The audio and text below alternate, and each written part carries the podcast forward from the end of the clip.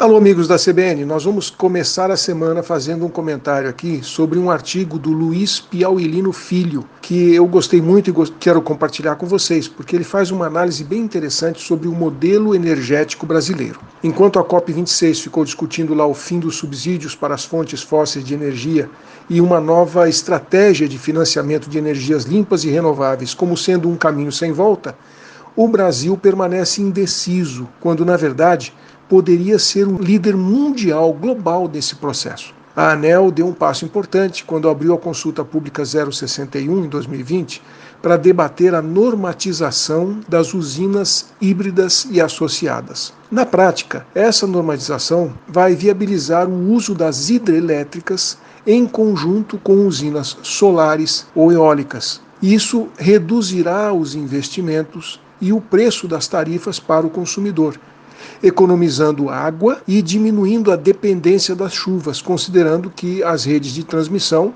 já existem lá, isso diminui custo, e que a cobertura também de parte desses, desses reservatórios com painéis solares diminui a evaporação. Atualmente, com quase 65% da matriz energética nacional vindo de hidrelétricas, isso já gera, supostamente, uma matriz considerada limpa e renovável, mas unindo a hídrica com a solar e a eólica, o Brasil acaba se tornando, quem sabe, o maior país do mundo em geração de energia limpa. Em contraposição com esta possibilidade audaciosa, a medida provisória da privatização da Eletrobras prevê a construção de novas termoelétricas a um custo superior a 33 bilhões de reais dinheiro que o Brasil pretende usar para ampliar a geração de energia movida a óleo ou a gás.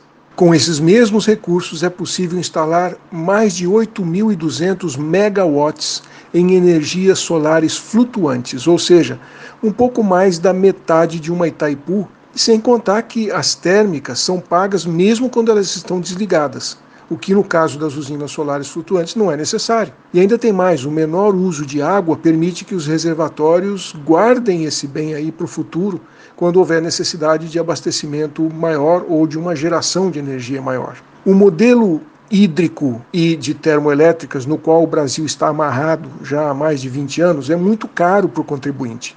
Com o preço do gás e do óleo que abastecem as termoelétricas disparando junto com o aumento do dólar, as tarifas de energia sobem para o consumidor, causam impacto ambiental e não geram energia suficiente para o desenvolvimento do país. A energia gerada pelas termoelétricas pode sair em média a R$ 1.500 o megawatt-hora, enquanto que a energia solar, que a ANEL está comprando em leilão, é vendida a 140 reais um megawatt-hora. O argumento contrário à geração solar e eólica de que são fontes intermitentes no caso da matriz híbrida, não se aplica e, e existem outras alternativas também para resolver isso. A hibridização das hidrelétricas exige muito menos investimento na comparação com as novas usinas térmicas, reduz a tarifa e pode ser instalada em poucos meses, já está gerando, está funcionando. Um país como o Brasil, com sol à vontade e um extenso parque hídrico, precisa urgentemente sair do experimental